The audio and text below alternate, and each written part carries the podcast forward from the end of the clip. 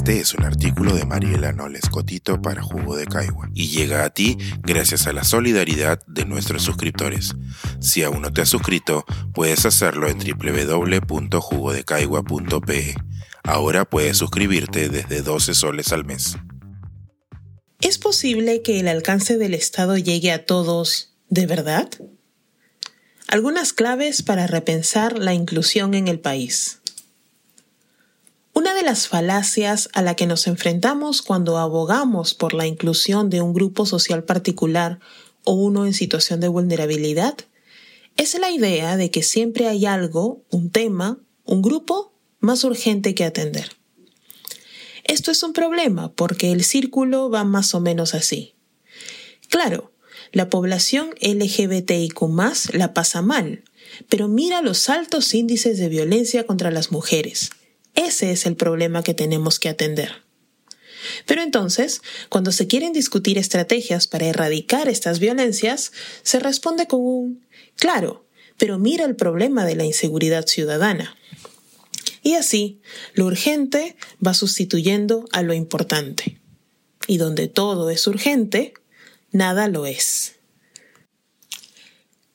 Detrás de esta mirada subyace la idea de que el Estado debe regular o atender primero a la mayoría y después fijarse en las particularidades, mirar a la población en general y luego concentrarse en los grupos. Una especie de política del chorreo económico aplicado a la protección de los derechos de las personas. Sin embargo, esta no es la única forma de hacer las cosas. El siempre lo hemos hecho así no es necesariamente la mejor estrategia en el contexto de la administración pública. Sea o no usted un gestor de políticas, siempre es posible hacer un ejercicio de imaginación.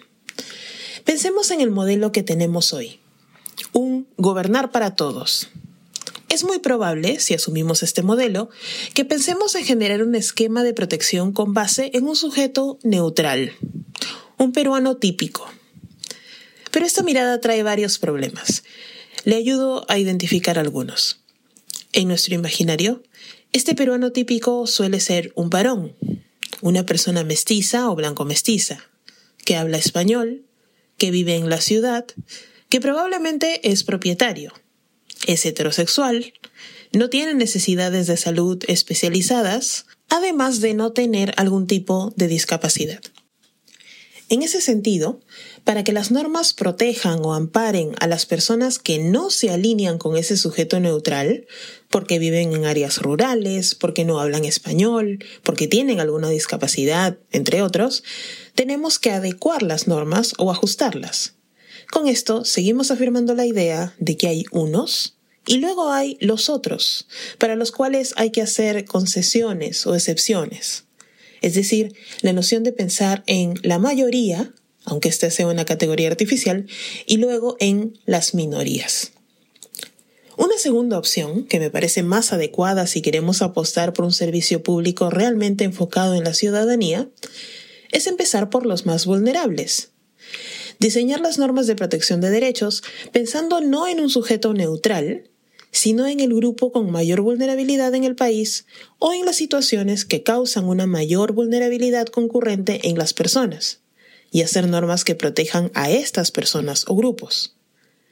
La idea es que si empezamos a proteger a las personas que requieren un nivel más alto de protección, todas las demás que requieren un nivel, entre comillas, más bajo, estarían cubiertas. Podemos ilustrar esta postura pensando en la discapacidad. La narrativa que ha acompañado a la discapacidad en el mundo y en nuestro país ha ido variando a través de los años. En un momento de nuestra historia se pensaba que la discapacidad era un castigo divino. Luego, que el Estado tenía un rol rehabilitador y que las discapacidades debían curarse. Hoy se sabe que la discapacidad, más que una característica condenatoria, está concentrada en las barreras del entorno.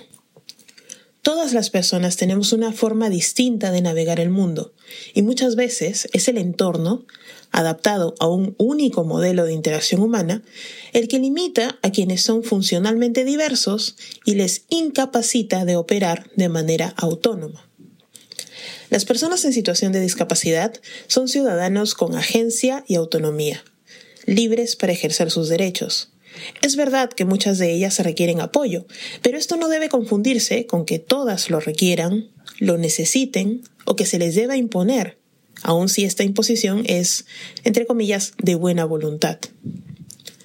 Lo cierto es que colectivamente no sabemos lo suficiente sobre la discapacidad, sus formas, sus niveles, las diferencias entre las mismas, el nivel de apoyo diferenciado que requieren las personas, las formas de adecuar espacios y las características de accesibilidad requerida para las personas con limitaciones de movilidad permanente versus las que requieren las personas de baja visión o con ceguera, que son dos formas diferentes de discapacidad visual, así como las adecuaciones necesarias para otros tipos de discapacidad.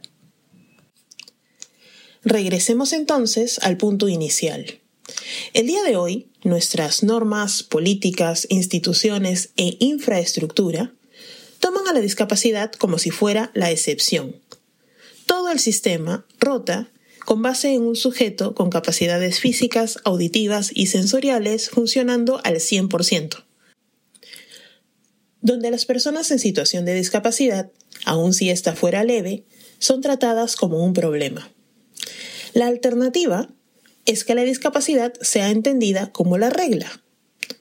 Según el último censo, el 10.3% de los peruanos tiene algún tipo de discapacidad.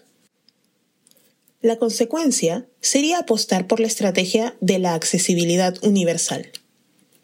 En esta nueva realidad, los múltiples servicios del Estado contarían con interpretación del lenguaje de señas, contarían con personal disponible para el acompañamiento de personas con algún tipo de discapacidad visual si lo necesitaran. Se permitiría la plena inclusión de los niños en situación de discapacidad en las instituciones de educación básica regular, porque habría personal que les asista. Las calles no tendrían huecos y las veredas no tendrían escalones, árboles o postes aleatoriamente colocados en medio de las mismas. Es decir, serían navegables para todas las personas. Todos los edificios tendrían rampas de acceso, ascensores y baños amplios, así como indicaciones claras en lenguaje de señas, braille y recursos auditivos de señalización. Ciertamente, este tipo de infraestructura favorecería a las personas en situación de discapacidad en sus diversos procesos y niveles de autonomía, pero también beneficiaría a las personas adultas mayores y a los niños, a las mujeres embarazadas, a quienes llevan carga y a las personas con alguna limitación de salud temporal. Mientras tanto, eliminaría muchas de las barreras que la sociedad coloca frente a las personas en situación de discapacidad y que limitan su posibilidad de autonomía plena, y que en el camino refuerzan la idea de su dependencia. Y ninguno de estos cambios estructurales le vendrían mal o afectarían de manera negativa a las personas que no tienen algún tipo de discapacidad o la mayoría, como les llamamos hoy. Pensar desde el otro lado no es tan difícil. Solo toca imaginar una nueva posibilidad donde el sujeto neutral, más aún si éste se parece a nosotros, no es el centro de todo. Este es un artículo de Mariela Noles Cotito para Jugo de Caigua y llega a ti gracias a la solidaridad de nuestros suscriptores. Si aún no te has suscrito, puedes hacerlo en www.jugodecaigua.pe. Ahora puedes suscribirte desde 12 soles al mes.